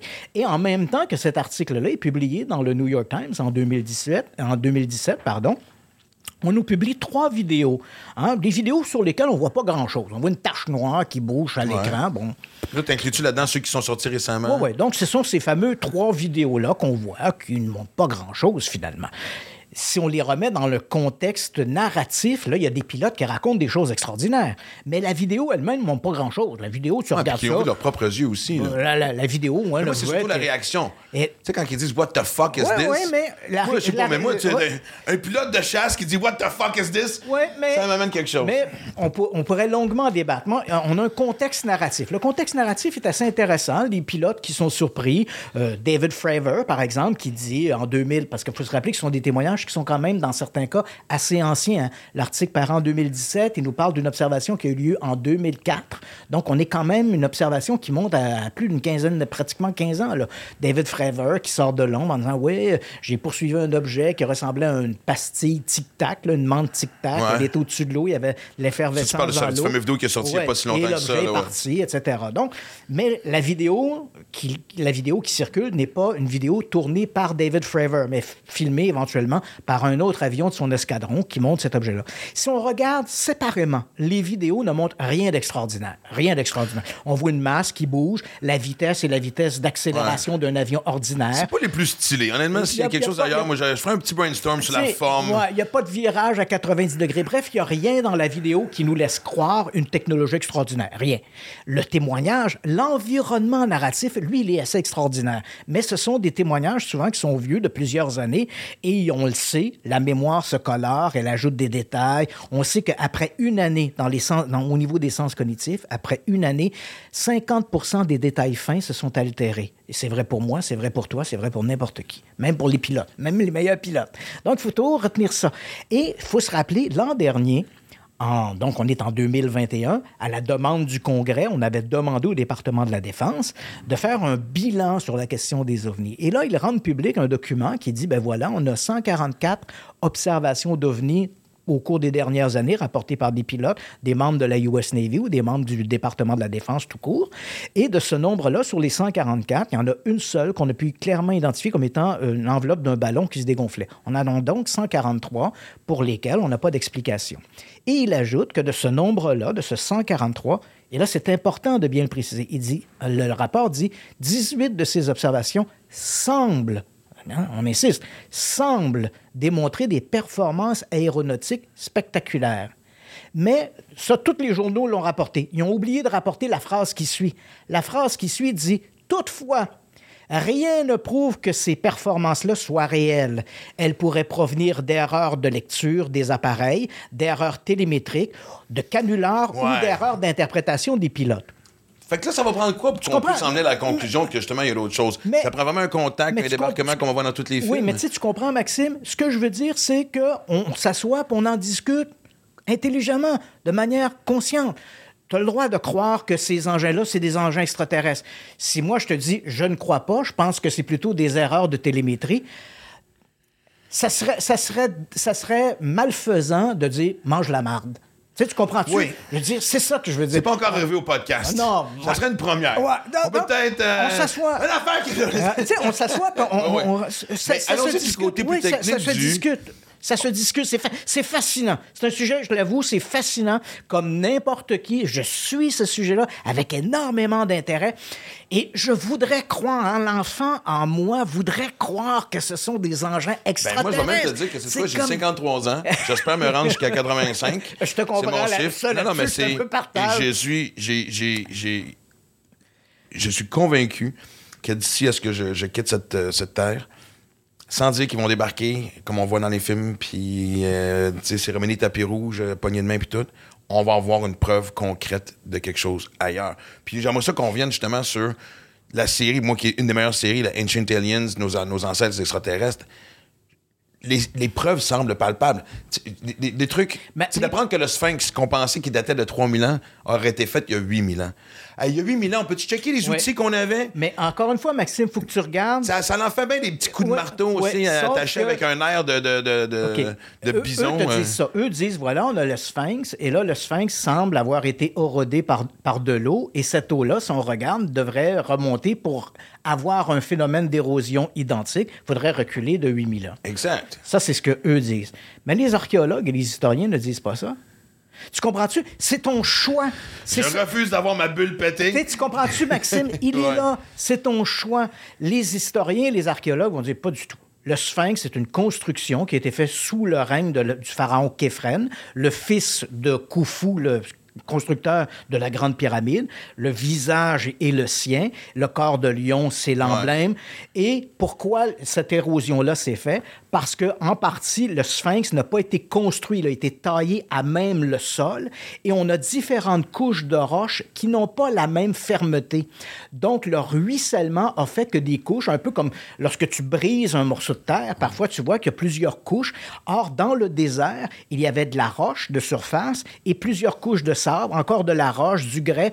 Et donc, l'érosion, le ruissellement a fait que certaines couches se sont érodées plus ce qu'on entend présentement, c'est ma bulle se dégonfler tranquillement pas vite. OK, mais dans ce cas-là, c'est ce que je vais, je vais, je vais virer la Mais, question mais, de bord. mais, mais ça- mais le débat est intéressant. Le débat est intéressant. Mais, il tu faut- viens pas mal de, de, de, de, Mais il de- faut- de t'y répondre d'une certaine d'une façon assez concrète. Est-ce que les pyramides étaient un tombeau? Oui, les pyramides sont des tombeaux. Euh, ça, il n'y a aucun doute là-dessus. On a retrouvé les chambres funéraires, euh, tu sais, où Mais les attends, tombeaux justement, étaient. mais justement, le lien entre les pyramides qu'on voit en Égypte et les pyramides qu'on trouve dans- dans- sur l'autre continent qui n'est pas exploré à l'époque par, il n'y a pas de communication entre euh, l'Amérique, euh, les, les deux Amériques, en fait. Les Mésoamériques. Exactement. Tu sais, toutes ces places-là, euh, les formes de pyramides placées d'une façon très concrète qui présentaient une, une espèce de carte du ciel. Je vais y aller d'une façon. Je vais revenir la question avant. Est-ce que de tout ce qu'on a appris, de tout ce que tu as fouillé, de, tous- de tous les documentaires, de toutes les choses où est-ce qu'on se pose des questions, tu on semble avoir une explication pour bien les choses. Y en a-tu une qui, toi, est quand même assez perplexe, qui fait qu'on doit se poser la question pour aller plus loin, pour dire, OK, c'est hors de notre compréhension? Il y a des choses qu'on ne connaît pas. On s'entend bien là-dessus. Les historiens n'ont pas, les historiens, les archéologues n'ont pas les réponses à tout. Mais je pense que là où il y a des vides, il n'est pas nécessaire de faire intervenir le fantastique pour expliquer ça. Ça, c'est ma position à moi. D'autres vont le le faire. fantastique et le monde extraterrestre, c'est deux Bah, choses différentes. Il y en a un. le- OK. le- c'est ça, je Mais non, veux OK, dire, le parfait. fantastique, Ouais, ouais. l'exotisme. Moi, je pense que les, les parties qu'on ne connaît pas, ben, éventuellement, les historiens, les archéologues vont trouver des explications tout à fait rationnelles pour expliquer ces vides-là. Tu faisais cette réflexion sur les pyramides d'Égypte, les pyramides du Mésoamérique. Les gens, les- par exemple, les tenants de l'hypothèse des anciens astronautes s'étonnent que ces formes soient si semblables. Mais que tu prennes un enfant au Québec ou tu prennes un enfant en Chine et tu lui donnes un jeu de cartes, il va construire exactement le même château de cartes. je lâche pas le co- vais Non, non, mais tu tu comprends? Donc, les constructions Ouais. vont... Donc, et ce sont des constructions assez simples. Ce qui est, bien sûr, Ben, puisque... dans sa forme, mais dans sa construction, pas du tout. Non, non, je veux, je veux dire simple dans la mesure où cette forme-là, le fait qu'on la retrouve en Égypte, qu'on la retrouve dans le Mésoamérique, il faut dire aussi que dans le Mésoamérique, la- les, les- les pyramides, entre guillemets, du Mésoamérique sont d'abord et avant tout des temples, et non pas ce que ne sont pas les pyramides. Les pyramides ne sont pas des temples. Il y avait des temples autour, il y avait un complexe funéraire. Quand on regarde, par exemple, le plateau de Gizeh aujourd'hui, la première chose que l'on voit, c'est les trois grandes pyramides, hein, Khéops, Ouais. Képhren et Mykérinos. Mais autrefois, tout ça était un ensemble. hein. Il y avait plein de temples autour de ça. C'était vraiment un complexe funéraire. Le complexe a été, avec le temps, il est disparu. Il nous reste les trois grandes pyramides. Même le sphinx, hein, lorsqu'il a été trouvé par les, armées de Napoléon, il y avait une que la tête sortie du sable. hein. Tout le reste du corps était ens- ens- ensablé. Alors que dans le Mésoamérique, les constructions sont d'abord et avant tout des temples. Dans certains cas, on a retrouvé, je pense par exemple la pyramide, la grande pyramide des inscriptions de Palenque, on a retrouvé à l'intérieur la tombe d'un roi, le roi Pakal, ce qui montre que le temple a aussi servi de, pour euh, un tombeau. Mais ce n'était pas la condition première des constructions du Mésoamérique. C'était d'abord des temples, alors qu'en Égypte, les pyramides étaient euh, obligatoirement des tombeaux. Donc, il y a quand même une vision différente, mais la forme, c'est vrai que la forme se ressemble, mais c'est une forme simple qui est à la portée de tout le monde. Et si tu regardes chez Sumer, hein, dans la civilisation sumérienne, quand on a construit le grand ziggurat, ben, le grand ziggurat ressemble à une pyramide. C'est, on fait un bloc, puis on en met un autre par-dessus, puis un autre, puis un autre, puis un autre. puis là, je vois avec, une, avec- je vois avec euh, En plus, je me rends compte qu'il y avait des, les deux sujets qu'on voulait parler, puis l'autre, l'ésotérisme. Là, va peut-être- pas- Non, mais, non, mais c'est correct. Mais non, mais c'est la preuve que c'est intéressant et fascinant. C'est OK, allons-y avec l'hypothèse Atlantide. M'a trouvé quelque chose, c'est clair. Moi, d'ici la fin du podcast. Ou même, la question pourrait être c'est quoi, selon vous, le mystère le plus dur à élucider pragmatiquement parlant? Y a-t-il une vie après la mort? Bon, London. Ah ouais. Là, ça, ça, c'est un mystère. Et ça, c'est ça, c'est fascinant. Moi, tout est fascinant. Mais attends, mais, tu vas me dire que tu y crois. Je sais pas. Ben, c'est ce que je vais revenir à la question d'origine. Attends, mais je, je vais Écoute, revenir. écoute, Maxime. OK. Euh, écoute, c'est, c'est- je, je le sais pas, et c'est ça qui rend c'est, c'est, c'est fascinant. Au moment où on se parle, dans le cas de la Avec tout vie. ce que tu as couvert, comment tu ne Ouais. peux pas être convaincu? Parce qu'il n'y a pas la, la preuve, la preuve tangible, elle n'est pas là. On est, on est ici en présence de gymnastique intellectuelle. Au moment où on se parle, dans le cas de la vie après la mort, ce sujet-là, il est particulièrement intéressant parce que les gens qui en débattent, ce sont des gens qui forment une, une certaine élite. Hein? Si tu parles des ovnis, tu vas avoir n'importe quel clin Ouais, tout coin le avec la monde débat la vie après la mort Oui, oui. et tout le monde semble avoir eu Oui, je mais le, le- antérieur, mais le je crois à débat, l'incarnation. le, le débat scientifique se fait à un autre niveau. Parce que n'importe qui, bien sûr, peut avoir une opinion. Mais dans le cas des ovnis, si tu vas dans des associations d'ovnis ou des congrès ces ovnis, tu as n'importe quoi là-dedans. Tu as des gens qui ont une formation académique sérieuse, puis tu as le gars avec sa tuque en papier d'aluminium. C'est bon. Mais dans le débat sur la vie Après après, tout la ce que tu as dit tantôt, je commence à me sentir de plus en plus comme le Mais, gars. mais dans le cas, mais dans, d'aluminium. mais dans le cas des, euh, de la vie après la mort, le débat se fait, par exemple, entre des, des neurologues, se fait entre des urgentologues, des spécialistes de- des- des sens Ouais. cognitifs. Donc, moi, ce débat-là, il est intéressant. beaucoup le, le côté romantique de Ouais. ça et spirituel. Romantique est un grand mot. Puis je tasse tout de suite toute l'hypothèse de, euh, imposée par les religions. Oui, non, non, Mais- on- n'est pas là-dedans. Ça, je suis d'accord avec toi. Donc, quand ce, ce débat-là se fait, la grande question que les scientifiques se posent, c'est qu'on on a un ensemble de données, les fameuses expériences de mort imminente, qui sont rapportées depuis l'Antiquité. hein. Donc, on a des, déjà des... euh, je me rappelle, en- entre autres, un descriptif fait par un soldat romain sur un combat, un champ de bataille, qui raconte qu'il est sorti de son corps, qu'il a volé au-dessus du champ, puis qu'il voyait ses congénères qui avaient été trucidés. là. Donc, on a ces récits-là qui datent de l'Antiquité. C'est pas nouveau, l'expérience de mort imminente. Il faut attendre 1975 en Amérique occidentale pour qu'on soit confronté à ce phénomène-là avec la publication d'un livre qui s'appelle La vie après la vie de Raymond Maudit. Là, hop, on s'allume, mais dans le fond, c'est un phénomène qui est rapporté depuis toujours. Au moment où on se parle, le débat, il est tout à fait il est tout à fait formel. Des gens disent avoir vécu au seuil de la mort. Ils sont pas morts. hein. On s'entend bien, ils sont pas Non. morts. Quand t'es mort, t'es mort. tu sais. Le fameux tunnel avec la lumière, avoir donc, l'option, donc, puis il de- de raconte des revenir dans ton expériences. corps. 30 d'ailleurs, c'est pas tout le monde, 30% des gens qui ont vécu des expériences au seuil de la mort, disons ça comme ça, au seuil de la mort, rapportent des expériences qui sont tout à fait étonnantes. Elles se ressemblent entre elles, peu importe l'obédience religieuse, que tu sois un catholique, que tu sois un musulman ou que tu t'adhères à l'hindouisme, l'expérience est à peu près la même. Croit tout au même Dieu, mais ça, Voilà. c'est autre affaire. La- là où ça change, c'est l'interprétation qu'on va faire. hein. Pour des gens, des athées, ben, ils, ont vu des, ils ont vu des êtres de lumière. Pour les gens qui sont très croyants, par exemple du christianisme, ils vont dire j'ai vu Jésus, un être de lumière Ouais. qu'ils vont associer à Jésus. subjectif ou si on est Mahomet. d'accord Mais l'expérience reste euh, fondamentalement la même.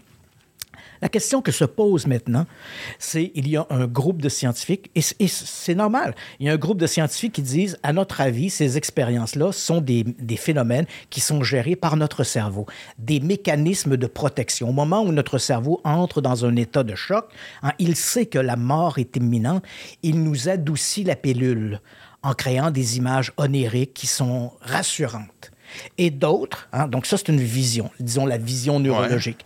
Et on a une autre vision, mais elle aussi, elle est défendable, hein, parce qu'ici, on est, on est vraiment dans un univers de spécialistes. Ces gens-là s'appuient sur des données concrètes. On a un autre groupe de spécialistes qui dit non, le cerveau rendu à ce stade-là, lorsqu'il n'y a plus de réaction à la lumière, à l'œil ne réagit plus à la lumière, on peut dire qu'il y a mort cérébrale. Pourtant, dans quelques cas, des gens ont été ramenés à la vie après ce moment-là. Et ils n'avaient plus aucun souvenir de qui ils étaient, ils n'avaient plus de souvenir de leur famille, ils ont dû être rééduqués pour marcher, apprendre à, à parler, mais ils avaient le souvenir de l'expérience. Or, le cerveau ne peut plus emmagasiner un souvenir à ce stade-là. Comment cette personne-là a-t-elle pu se souvenir de cet événement-là? Et ça, le débat, il est ouvert, il est sain, on n'a pas de réponse. Est-ce Ben- qu'ils ont eu une vision de l'au-delà? La question reste ouverte. Ben, c'est là parce qu'on a commencé, puis la question que j'allais te poser, Oui. quand tu ton diagnostic de cancer? on a détourné la question. Vas-y. Ah, c'est un détour d'une bonne cinquantaine de minutes, mais écoute, c'est juste parfait. Allons-y. Oui, mon diagnostic que- de cancer. Exactement, parce que je me suis dit, quand on apprend une telle nouvelle, moi, je crois à la vie après la mort. Mhm.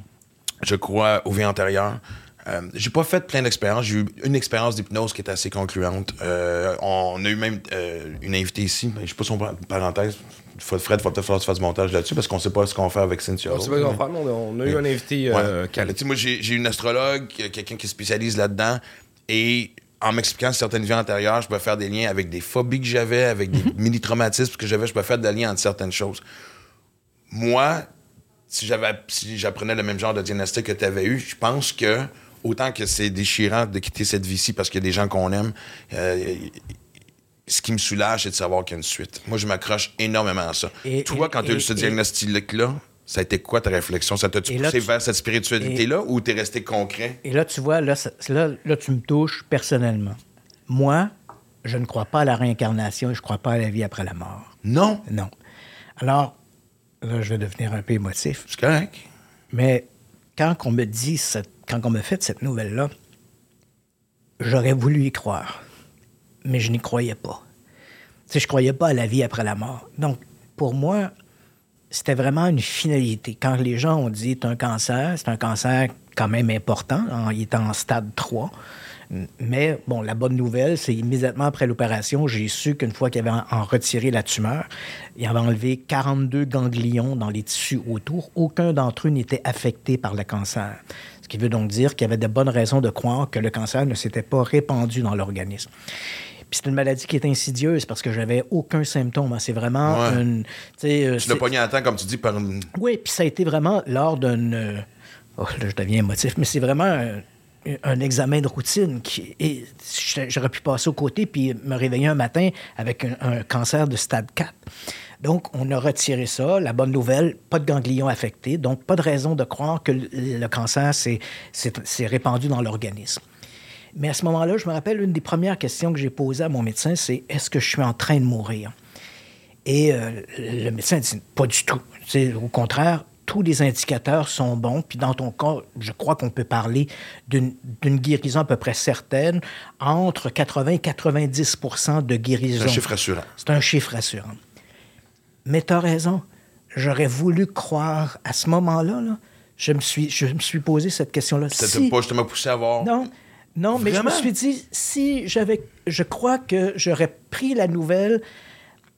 Je sais pas, je- mais j'aurais pris probablement la nouvelle avec plus de sérénité.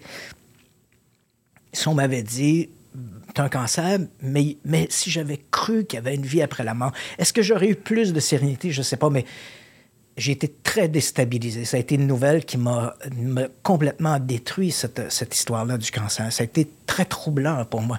D'autant plus que je... Et puis c'est pas que je ferme la porte. Je ferme pas la porte à l'idée d'une vie après la mort ou à la réincarnation, mais 46 ans, 47 ans passés dans cet univers-là m'ont jamais apporté une preuve suffisamment convaincante pour que j'adhère à cette tous les croyance. phénomènes que tu as étudiés, euh, En fait, en fait c'est intéressant ça, parce qu'on pourrait se faire un autre podcast là-dessus, mais Écoute, ça risque d'arriver, mais le, le- le phénomène. oublions le temps, on va Mais, tu as tout, à fait raison, Maxime. C'est que les phénomènes, ils sont bien réels. Les phé- je remets jamais en question les phénomènes. Que les gens disent j'ai vu quelque chose dans le ciel que j'explique pas, ça va. Toi-même, tu m'as déjà raconté une histoire euh, de fantômes chez toi, donc Ben, en fait, moi, dans Charlevoix, pour faire ça bien vite, la maison, depuis que. Tu vois, ça fait peut-être 13. Moi, c'est un terrain que j'ai hérité de Mhm. mon père, un terrain qu'il a acheté en 70. Pendant longtemps, il y avait deux chacs, pas d'électricité, pas d'eau courante. Vive le côté hippie de mon père, de se rendre Mhm. la vie difficile avec des tuyaux connectés jusqu'au ruisseau qu'il fallait inspecter tous les jours. Ça remonte à loin. Et j'ai construit la maison. En fait, voici une histoire que- que- qui, qui m'avait marqué. Euh, mon contracteur, en fait, la femme de mon contracteur était venue le rejoindre un midi avec leur garçon qui avait à l'époque trois ans. Et je suis vraiment bien situé. Même les gens de Charlevoix envient mon endroit. Je suis sur une falaise avec une vue extraordinaire. Et elle était venue s'installer euh, sur le terrain avant d'aller rejoindre son chum. Puis elle regardait au loin et son garçon a dit euh, C'est qui, maman, le monsieur, euh, le vieux monsieur à la tête grise dans la fenêtre Puis sans se retourner, elle a fait Ah, ben c'est un des employés de papa.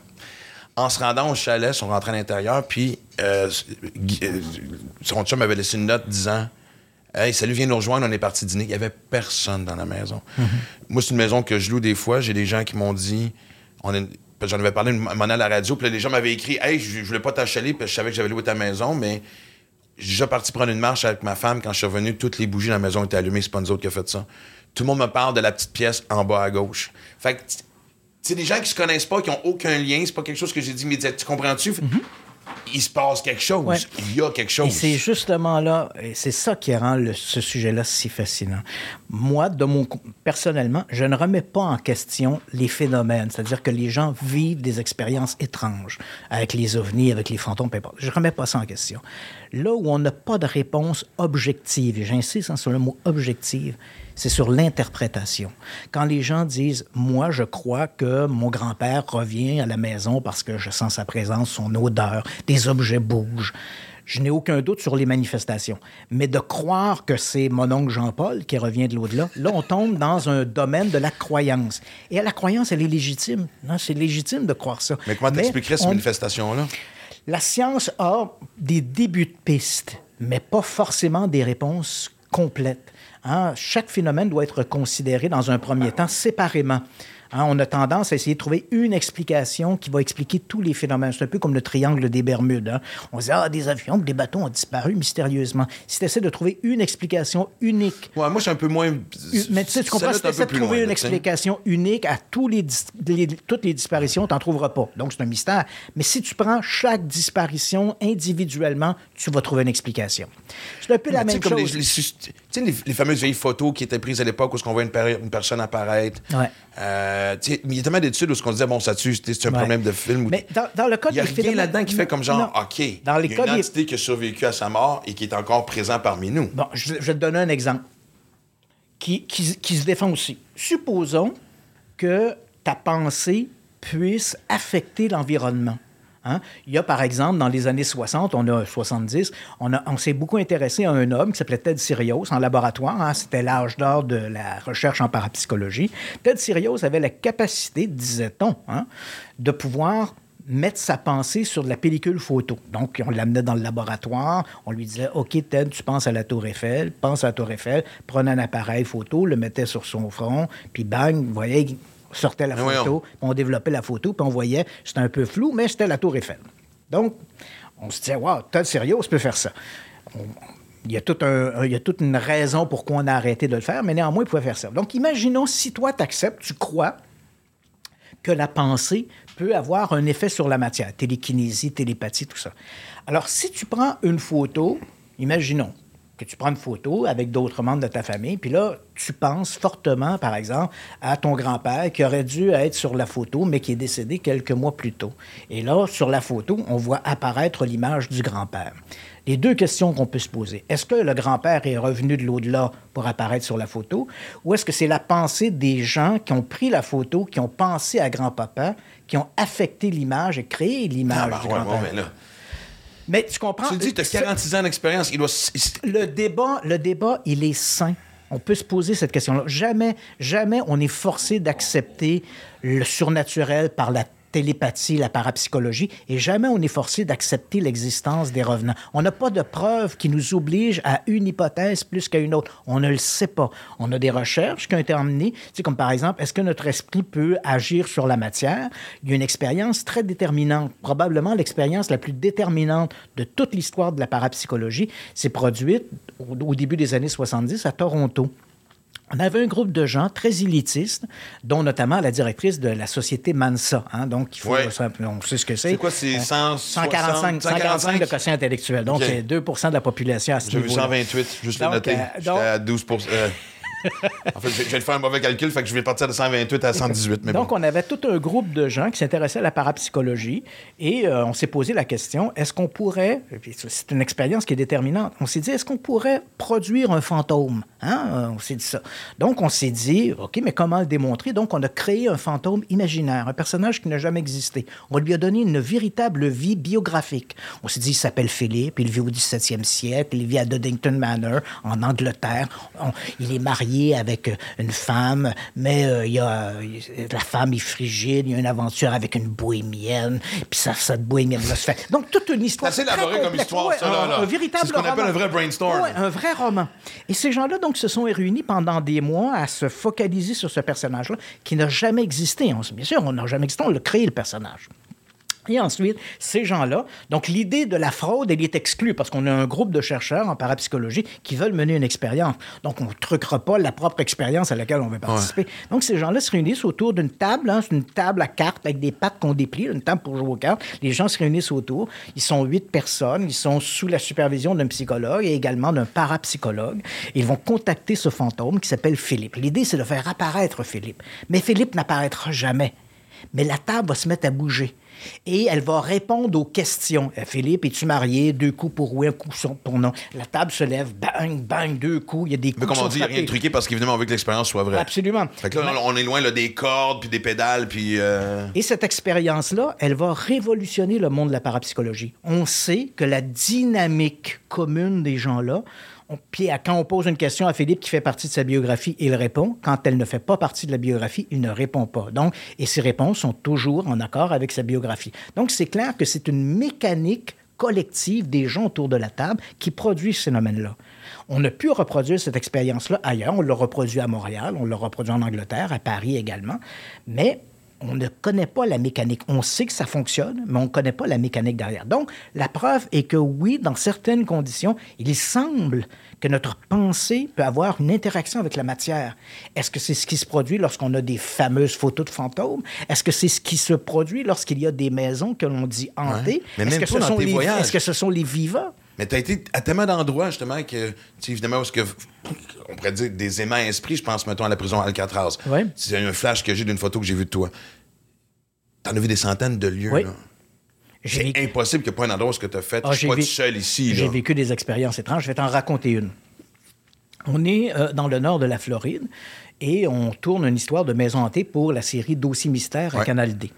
Donc, euh, mon caméraman, Richard Laniel, qui est bien connu au Québec parce que c'était le directeur photo de la série Un tueur si proche. Bon. Donc, on se trouve là-bas, on tourne cette histoire de maison hantée. C'est une grande maison de ferme qui a été transformée en un musée et les pièces sont décorées en fonction de différentes époques. Donc, on a une cuisine des années 1950, un salon des années 1860. Donc, tu vois un peu, on a décoré la maison en fonction de l'évolution. Non, non, la maison est un musée. musée, ok, je c'est un comprends, musée. ok, ouais, ouais. Et on a décoré chaque pièce de la maison pour illustrer l'évolution de la vie rurale en Floride. Donc, euh, on, on ça s'appelle Brockville, c'est là où on se trouve, dans le comté d'Hernandez. C'est du côté, du côté ouest de la Floride, dans le nord. Donc, on est là et euh, on nous a donné les clés de la maison. Là, la, la- la propri- ben, pas la propriétaire, la conservatrice du musée nous fait faire Ouais. le tour du propriétaire, que l'on dit hanté. hein. Beaucoup de gens sont, on dit qu'il y avait des manifestations étranges.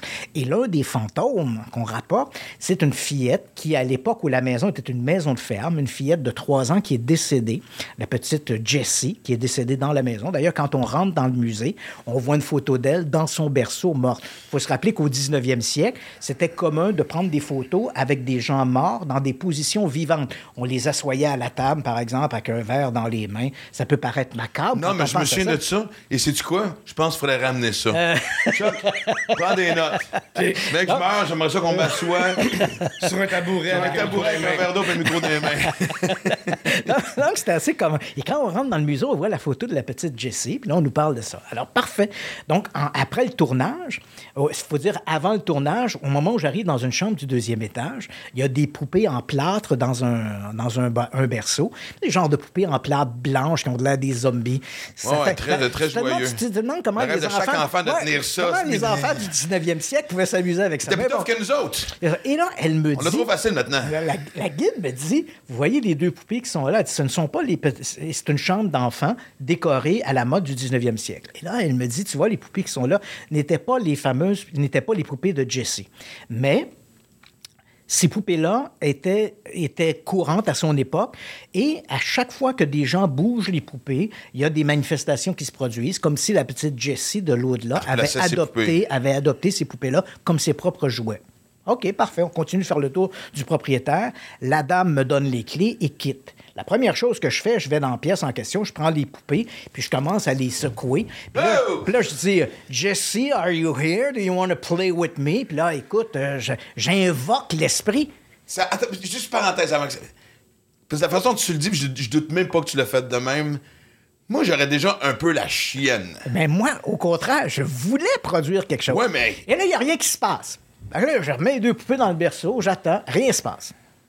Je remonte au, au grenier. À ce moment-là, c'est comment on fait ça un peu de la télé.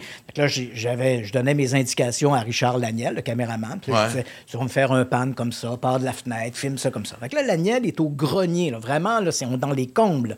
Fait que il- est au grenier en train de prendre des, des images. Je, re- je le rejoins au grenier. Et là, je lui dis, tu me fais un pan comme ça, de la fenêtre. Et je me tourne. Donc, on ne met pas à l'image, mais on le met au son, parce que la caméra tourne avec le son. Et là, on- tu m'entends dire, passe-moi le gros mot, je dis, tabarnak. Charles Agnel se retourne et là, euh, je, je suis comme dans une alcôve, je suis blême comme un drap. Là, il me regarde et dit euh, Mais qu'est-ce qui se passe Crois-le ou non, j'ai senti une main d'enfant se refermer sur mon avant-bras. J'étais figé, là. Fait que quand l'Agnel me filme, je suis comme ça, puis je regarde mon avant-bras, puis je dis Tabarnak. T'avais-tu des marques? Parce que Non. souvent, il y a des gens Non, qui. Mais, euh, mais je le sentais encore après coup. Je sentais la main de l'enfant. La grippe était très précise. Et là, l'Agnel me regarde, il voit que je suis blême. Il dit Qu'est-ce que t'as? Puis là, je lui dis ça. J'ai senti une main d'enfant me serrer l'avant-bras. Et l'Agnel, n'écoutant que son courage, me dit On décalisse d'ici.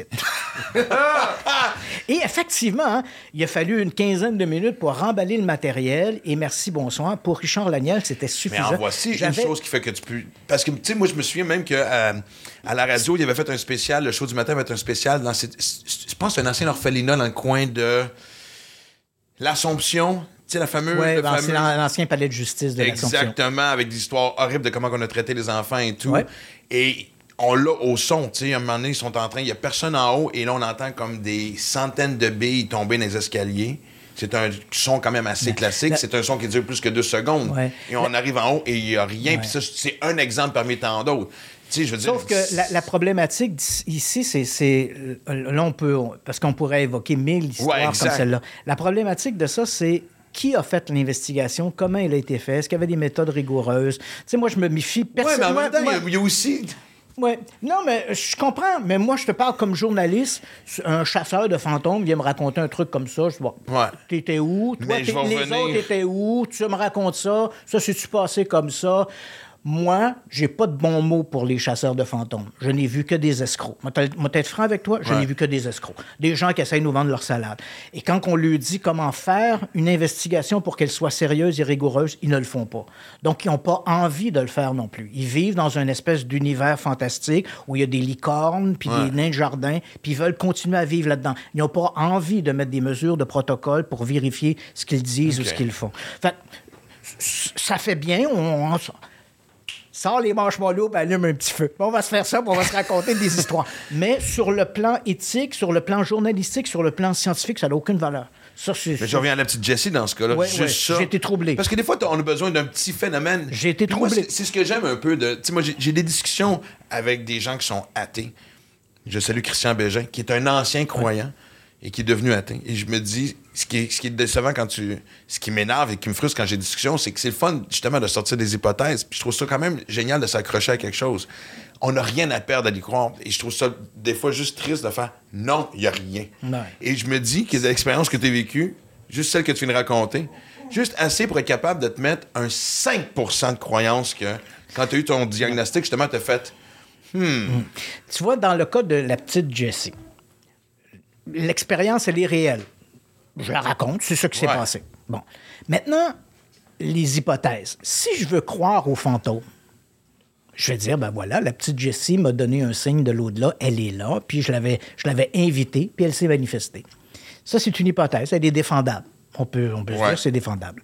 L'autre hypothèse, qui est défendable aussi, c'est de dire, OK, moi, je m'étais placé volontairement dans une condition d'attente. J'ai créé une condition d'attente. Je voulais que Jessie se manifeste. Donc, mon cerveau a imaginé l'idée que je me faisais saisir le bras par qui n'a pas eu une impression, à un moment donné, oh, il me semble que j'ai senti un froid. mais- mais, non, un mais... Une dans le Oui, frisson et avoir je l'impression que tu as une main qui te tire sur le bras. Je Moi, j'ai jamais eu ça de Mais ma vie. je m'étais mis dans cette condition-là. Donc, est-ce qu'il est possible que mon cerveau ait créé la manifestation en fonction de mon attente psychologique? J'avais pas de marque, là. hein, bon.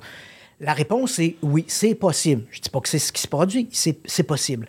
Donc, on est ici devant deux hypothèses qui sont toutes les deux défendables, mais pour lesquelles on n'aura jamais une preuve. Est-ce que c'est réellement Jesse qui s'est manifesté? Est-ce que c'est mon cerveau qui a créé l'illusion de ça?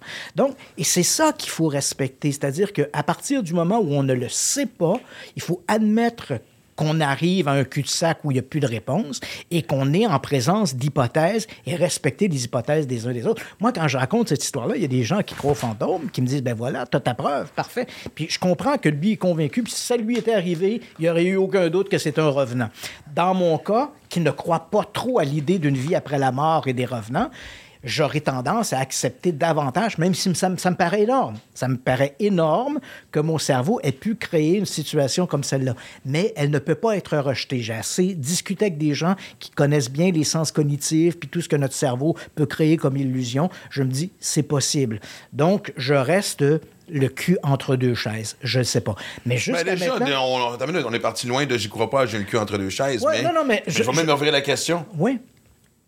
Ça prendrait, dans les deux cas, extraterrestre, phénomène, appelle ça comme tu veux, et de l'au-delà, ça serait quoi l'élément?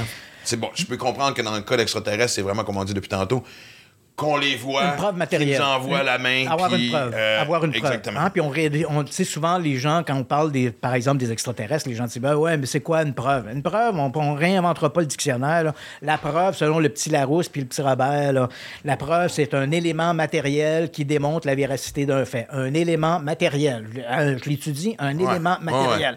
Donc, il me faut un bout de doigt de l'extraterrestre, un morceau de la soucoupe, quelque chose. Là, un bout de doigt, si on coupe un doigt, ça se peut qu'il revienne avec sa gang en tabarnak, puis que là, évidemment, on, on passe au cash, puis ça soit la guerre des Mais- lasers, puis que mais- nous, avec nos petits slingshots Mais humains, on mange une volée. là. preuve-là, malheureusement, aujourd'hui, on ne l'a pas. Bien évidemment, on peut introduire une théorie du complot. hein. Le gouvernement l'a, nous la cage dans un hangar. Oui, mais pour le commun des mortels, la situation est que cette preuve-là, on ne l'a pas pour l'instant.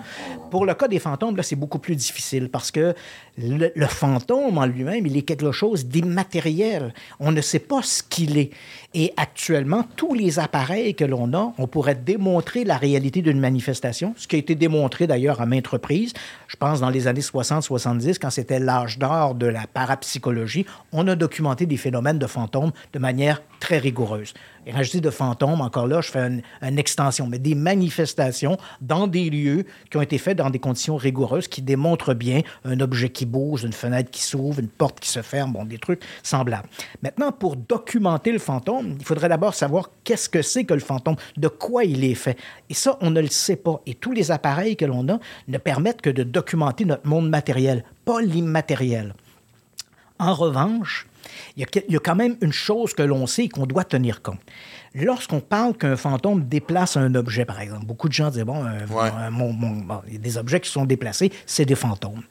Il faut savoir, je, vais reprendre quelque chose qui avait été dit par euh, un, physicien qui travaille euh, au grand collisionneur de Hadron, là, qui construit euh, l'accélérateur de particules sur la frontière de la Suisse et de la France, euh, Brian Cox qui, qui anime une émission de radio en Angleterre qui s'appelle The Monkey Cage.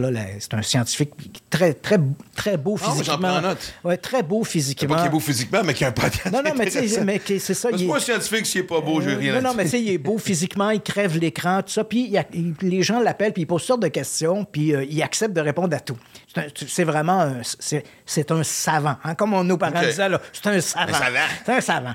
Et euh, Brian Cox, qui travaille au Grand Collisionneur d'Adron, à un moment donné, des gens lui ont posé la question sur les fantômes. Il a été très humble hein, en disant Je ne sais pas ce que c'est les fantômes.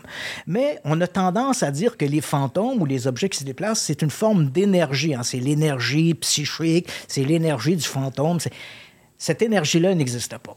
Hein, Dans le collisionneur de Hadron, on a réussi à isoler le boson de Higgs, Ouais. mais l'énergie psychique, elle, on ne l'a jamais vue. Donc, c'est un mot valise, c'est un mot qu'on utilise, un mot fourre-tout pour décrire le mouvement de l'objet. hein. C'est l'objet. Est-ce que c'est quelqu'un, hein, comme Carrie dans le film, qui déplaçait avec de l'énergie psychique? Est-ce que les fantômes, c'est de l'énergie de l'au-delà? Si c'est de l'énergie, jusqu'à maintenant, on n'a jamais réussi à documenter ça. Elle n'a- n'est jamais apparue dans le grand collisionneur d'Hadron. Jamais on a vu une énergie qu'on n'arrivait pas à éti- à étiqueter. Donc, Brian Cox dit Je ne sais pas ce que sont les fantômes, mais je sais une chose c'est qu'ils ne sont pas de l'énergie. Donc, on sait déjà ça.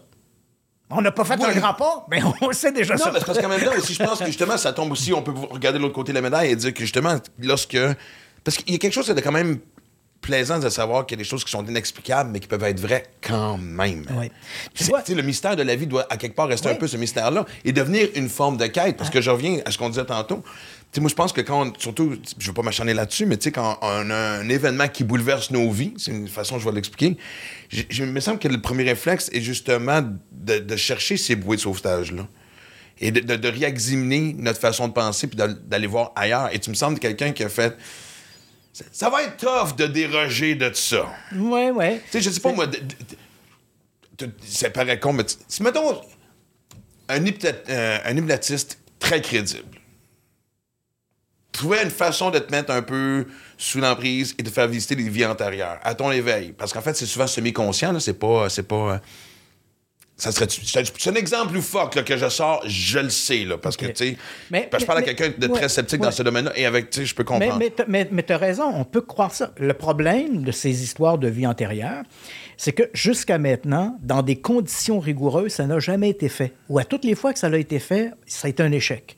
Donc, des gens qui disaient, ah, la première fois d'ailleurs qu'on a eu ce phénomène-là des vies antérieures, des gens en parlaient déjà lorsqu'il y a eu le mouvement spirit, des gens parlaient de ça. Mais il faut vraiment attendre les années 50 par un phénomène, une dame en fait, euh, qui, euh, qui, qui, va, on- qu'on connaît sous le nom de euh, Madame Si- Simmons, mais en fait, son, son véritable nom, c'était Madame Tai, qui est placée sous hypnose. Et Madame Tai va dire J'étais Brady, Brady Murphy dans une vie antérieure. Je pense qu'on a tous entendu parler de Brady Murphy. C'est comme le nom qui va mettre dans la société occidentale l'idée de ces vies antérieures. Donc, Là, on, on découvre ça. Et à toutes les fois où on essayait de le faire de manière rigoureuse, c'est devenu une mode. hein. On prend des gens, on les met dans des états d'hypnose, puis on, fait, on, fait, on les fait reculer. D'ab- D'abord, l'hypnose, il faut se rappeler, la, la science a clairement démontré que, la- que l'hypnose et la mémoire, c'est un, mauvais mix. Ça marche pas, ça. Donc, Ah, la, ouais. la mémoire et l'hypnose, non seulement aide pas ta mémoire, mais l'hypnose crée des fausses mémoires et elle t'amène dans un monde de fantastique. Donc ça, c'est zéro. Ne jamais, jamais faire ça.